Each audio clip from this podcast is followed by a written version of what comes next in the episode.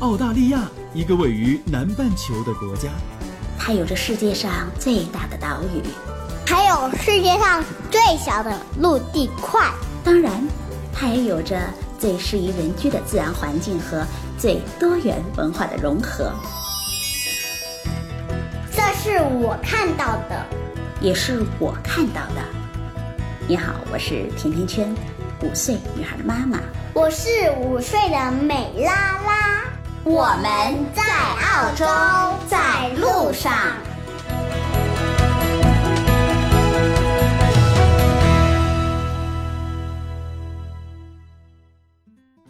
大家好，甜甜圈在澳大利亚的悉尼向你问好。最近有越来越多的朋友啊，在我的耳边唠叨说。听我只说澳洲不过瘾，既然有去过四十多个国家的经历，要我也多说说这些年来我生活过的或者是行走过的其他的国家和地方的事儿，带着大家一起来看世界。还有一些朋友对我说呢，既然我的朋友圈里有那么多不同国家、不同行业领域里的朋友，要我把我的朋友们也请到甜甜圈来，一起分享他们的经历。那大伙儿想和我一起看世界吗？我要不要也聊一聊澳洲之外的其他的国家呢？要知道你们的建议，你们的 yes or no 对我非常的重要，给我留言告诉我吧。现在我越来越觉得，行走是一种态度，也是一种生活。去了不同的地方，看了不同的风景，知道了不同的事儿，也感悟了不同的人生。今天我想和大伙儿聊聊征地和拆迁的话题。前段时间我看国内的新闻。房屋产权七十年到期可以续期了，就成了两会的热点。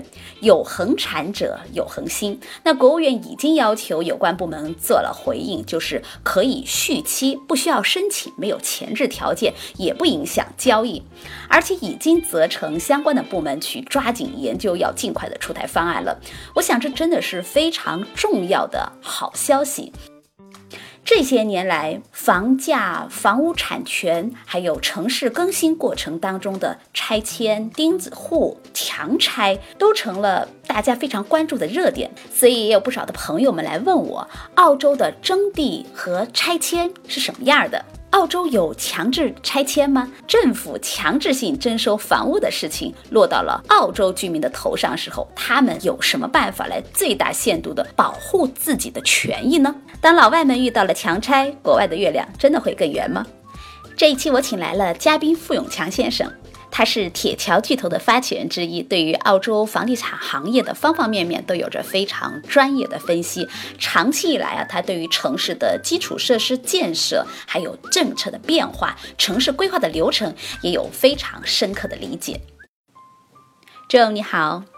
您好，谢谢邀请。这段时间，咱们国内的房屋产权七十年到期可以续期这件事儿，是三月份的一个热点啊。其实与之相伴的另外一个话题，就是关于中国城市改造还有旧城更新的过程当中遇到的一个拆迁的问题。拆迁呢，一直是改革开放以来哈非常棘手也非常热门的话题。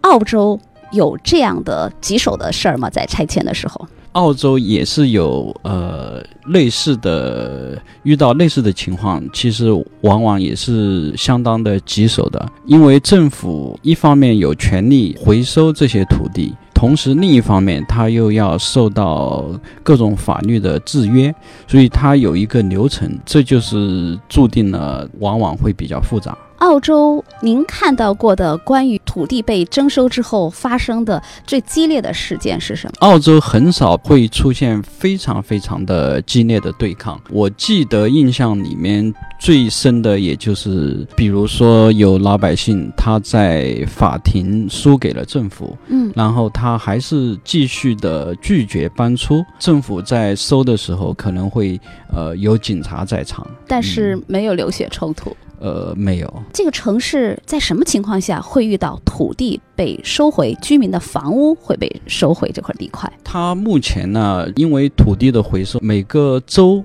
它都不是完全一样，但是呢，又是基本类似。我就以我最熟悉的新南威尔士州为例，就是基本上现在州政府它有十几个部门有权利。根据他们在需要的时候，呃，恢复这个土地的权利。然后我们建的最多的就是一般就是铁路、公路这样的设施。国内来说是拆迁会分两部分，嗯然后我们有说一个是政府的城市更新建设，嗯那第二块就是开发商对于楼房的建设要做嗯旧城改造。澳洲是不是也存在这两种并行？澳洲也是有这样两种，但是这个两种、呃、情况下，它的呃做法和呃流程还有性质是完全不一样的。第一种方式呢，它是政府的行为，有政府参与，就是在政府做基建的时候。但是如果是开发商需要重新开发一些地段，他们收回这些受到影响的房屋，唯一的途径就是市场。呃，商业途径，所以这是一个百分之百的市场行为，政府是不会配合和协助他们来完成的。地产商它是完全市场的，但是嗯政府却是会因为有一些基础设施建设，嗯来对居民的土地进行收回来征收。大家困惑的就是，像澳洲、洲、美国、英国，那土地都是私有化，嗯为什么私有化的土地政府还有权利，或者是还可能有机会把它收回来呢？呃，这是一个历史的问题。澳洲这边，它的政府所有的土地变成私人所有之前，也是属于国家的。然后它自从他第一次卖给私人，这个就变成了私有财产。但是政府在卖给私人之前，它里面已经预设了一些条件，就是我用我们中国人常常说起的房产证来说，我们澳洲也有这个土地证，叫 title。嗯如果你看里面会有一个条件，它是这个政府有一些保留的一些权利，所以这些权利就是说，政府以后在需要一些特定的建设的时候，如果是需要征用这个房子，政府是可以呃恢复权利的。嗯但是后面还有一些法律规定了，这政府回收的时候，呃是有呃相应的补偿在里面。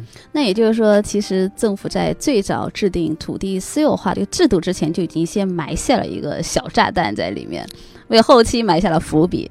对对对，也就是让他以后的呃一些一系列的政策和他的程序呃呃变得合法化。嗯，那我们可以理解为，这个土地所谓的私有化，也指的是在特定的条件下是可以。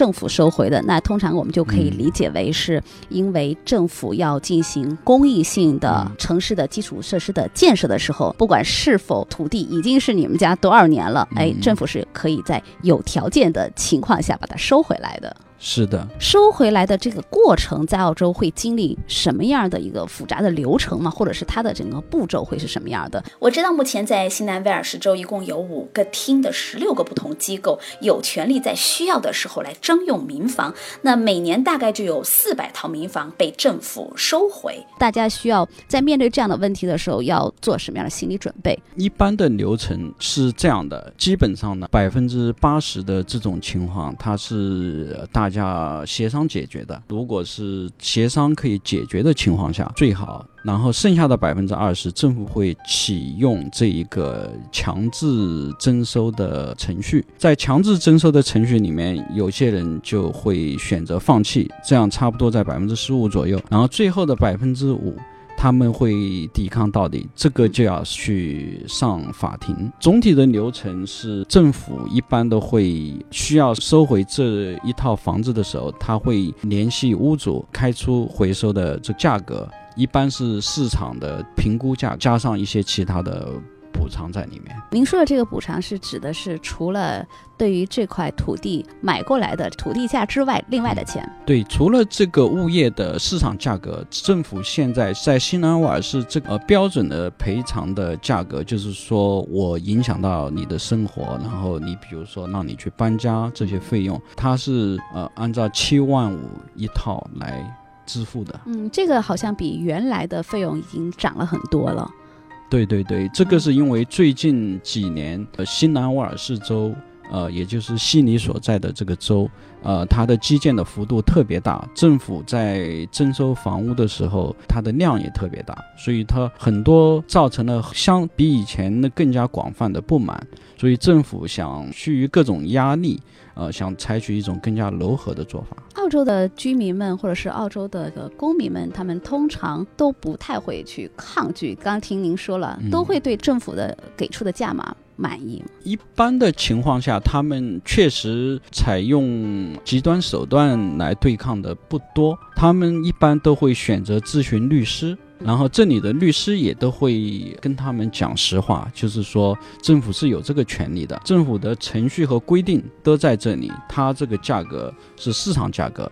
律师一般最多会建议他，你再去找呃另外两家、一家或者两家独立的估价机构来对你的房子呃做一个估价，这样我们可能会帮你跟政府去争取一下。如果你得到的估价比政府的报价要高的话，一般会这样。通常这样的胜算的几率有多少？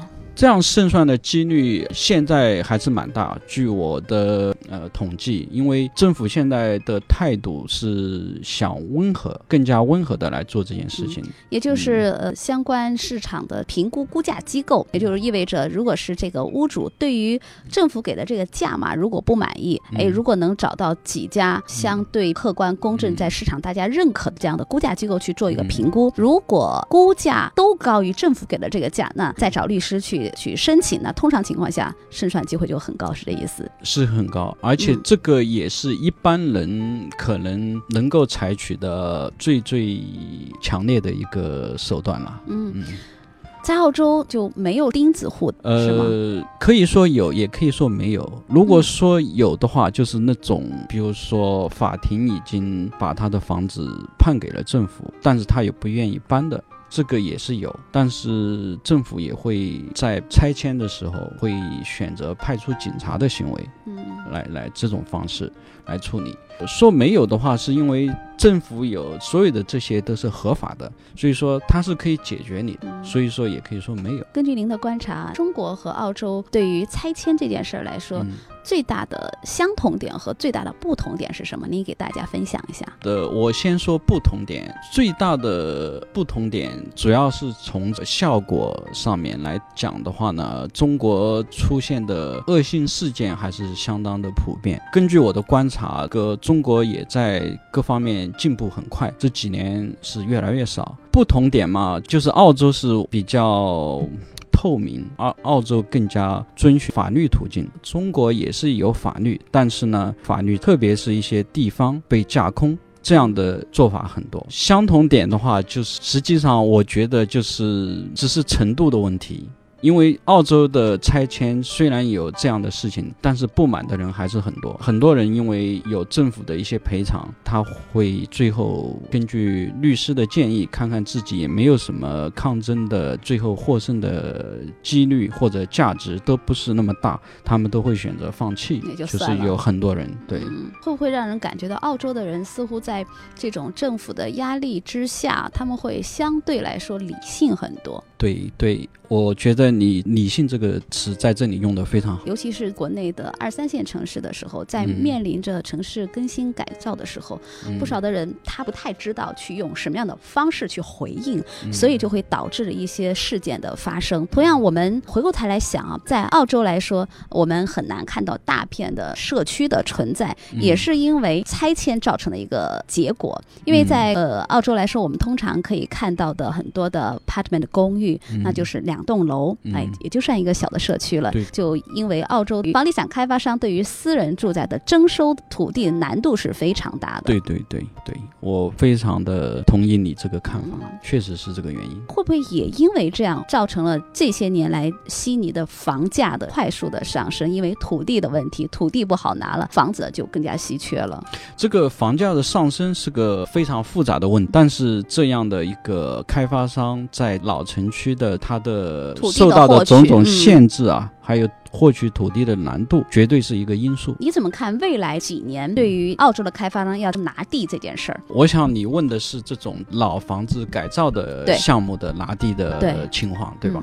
我觉得政府也意识到这个问题，也做了一些相应的调整。最近昆士兰和新南威尔士，就是这两个州，他们都做出了相应的改革。以前的规定，如果开发商要买一栋楼房，楼房里面所有的住户都要同意嗯，开发商才可以把它买下来，去重新开发，然后现在都把这变成了百分之七十五的居民同意，就是四分之三的人同意可以拆除就可以了。对对对。所以这个是一个已经是一个很大的进步。上次您跟我说过啊，中国的拆迁户会有一个选择权，一个就是拿赔偿的现金，另外一个就是回迁。嗯，这个回迁现象在澳洲是没有的，对吗？澳洲是没有的。所以这个事情其实刚才我忘记说，我们在讨论这个中澳的拆迁不同的时候，我觉得这个事情是我们中国做的比澳洲好的地方。在澳洲现在呃呼吁这样做的人越来越多，他们甚至把这个上升到人。权的问题，嗯，因为我本来是住在这里的，但是你政府赔给我的钱，呃，用你这一笔钱，我是没有能力再在这个地方买到类似的物业了，所以说他就失去了他这样的一个继续在我这一直在居住的地方居住下去的权利。所以很多的澳洲人会觉得。哎，祖祖辈辈生活在这个地方，他是有情感的因素，都不愿意搬离这个地区。这是一个方面，还有一个方面，他就是觉得我应该有这个选择，可以说我如果高兴，我拿钱我去别的地方，我去什么黄金海岸住都可以。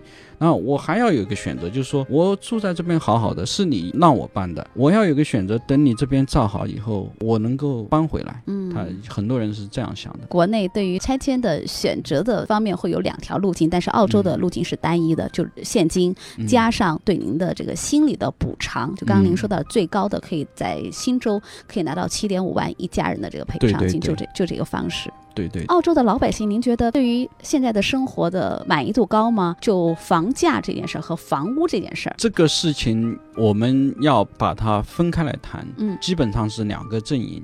一个就是有房一族，特别是有超过一套房子的这样一个族群，他们心里面是希望房价继续这样涨下去。还有一一部分人就是说他还没有租房，但是很迫切的想加入这个有房一族的人，他们就是非常的希望房价的涨幅不要太快。您跟踪了这么多年，对于整个悉尼土地的一个获取的一个情况，您感觉到的目前澳洲这个制度对于城市的建设。是利大于弊还是弊大于利？我觉得这从这政府基建拆迁的这呃一系列做法，我还是非常有效的。虽然因为这个限制，它的基建还有各种的发展不可能像有些国家那么快，但是呢，它的社会矛盾也。低很多，我觉得是总体来说是好的啊，我就是非常的支持给这受影响的这个屋主一个回迁的选择，这是我是支持这个。现在所以就是澳洲的社会上有很多人提出的共同的这个呼吁，您刚刚有提到，这个其实是一个法官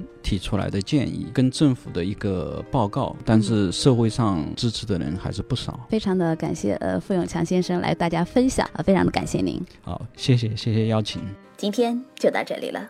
如果你对澳洲的留学、移民、置业、投资、吃喝住用行有话要说，可以在节目的下方直接点击“我要评论”，或者加甜甜圈的微信 “FM 甜甜圈”的全拼 “F M T I A N T I A N Q U A N”，就可以给我留言互动了。